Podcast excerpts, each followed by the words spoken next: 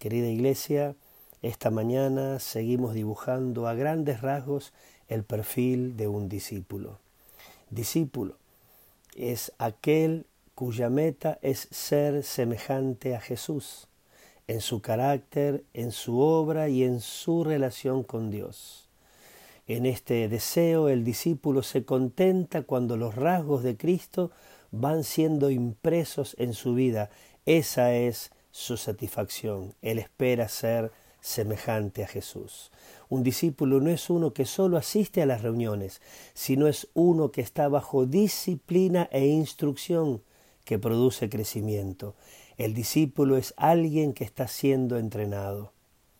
También sabe que es llamado a Dios primeramente y no a la obra, porque a la obra somos enviados.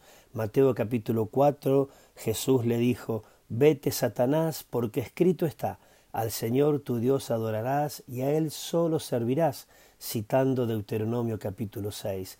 Y el discípulo marcha en este orden. Su obra es la consecuencia de su amor por Dios. Primero Dios y después la obra. Es alguien que es ferviente en espíritu para servir al Señor. Es alguien que tiene alta temperatura espiritual. Podemos pensar en la palabra fervor dividiéndola como fe más hervor, fe caliente.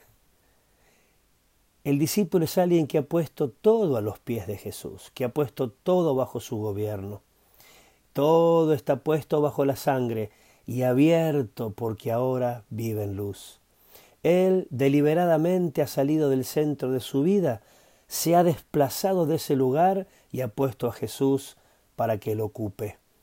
Es alguien que busca de continuo la comunión con Dios. Él no vive de ráfagas o de toques, aunque los tiene. Él está enamorado y busca constantemente la cercanía de su amor. El discípulo no solamente quiere aprender para saber, sino para vivir. Santiago capítulo 1 dice, sed hacedores de la palabra y no tan solamente oidores. Él sabe que tiene que aprender a vivir conforme a la voluntad de Dios. Por eso se esfuerza en aplicar la palabra a las distintas áreas de su vida. Un discípulo es alguien que recibe con sumisión la enseñanza. Ya no corcovea como los caballos salvajes.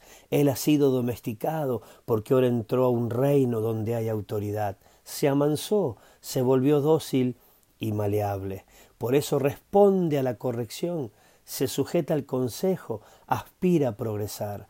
Proverbios capítulo 8 dice, atended el consejo y sed sabios, y no lo menospreciéis.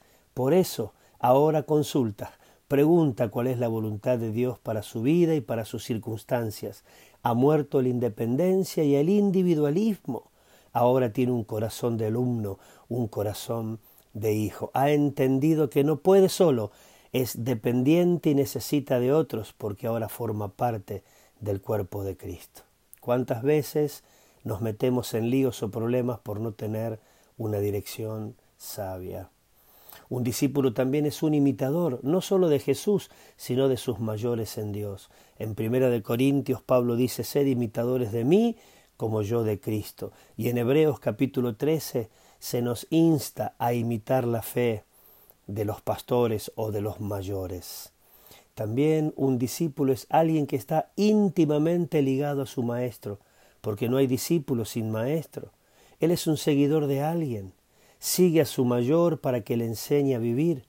Pablo dice lo que aprendiste y recibiste y oíste y viste en mí, esto haced.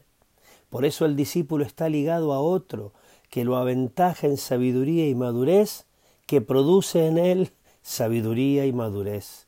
Y poco a poco, como va creciendo y aprendiendo, enseña a otros a vivir la vida que él vive.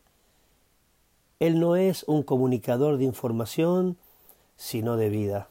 Un discípulo es alguien que está dispuesto a sufrir y si es necesario a morir por Cristo.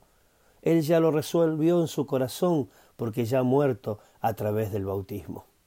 El discípulo es alguien que tiene una misión que cumplir y esto no es para él una actividad o una carga, es la consecuencia de su vida interior abundante. Tiene claro que no es un fin en sí mismo, sino que él es parte de este proceso de hacer discípulos a las naciones. Su mayor deseo también es dar fruto para Dios porque sabe que no esté glorificado su Padre. El discípulo es alguien que ya no juega con la tentación, ha cortado con el pecado, no juega a la iglesia, porque todo lo que alimenta sus deseos carnales para él es mundo y lo ha crucificado, porque ahora ha sido leudado por el reino de Dios. Su frase, prosigo a la meta. Y todo lo que se oponga a esto o la estorbe será quitado sin contemplaciones. Él nunca dice, bueno, hasta aquí llegué. No dice eso porque su compromiso es total. Él quiere seguir y proseguir a la meta. No pone límites a Dios porque tiene hambre y sed de su presencia. Y quisiera terminar esta, esta mañana con las palabras de Jesús de Lucas capítulo 6. El discípulo no es superior a su maestro, mas todo el que fuere perfeccionado será como su maestro. Aleluya.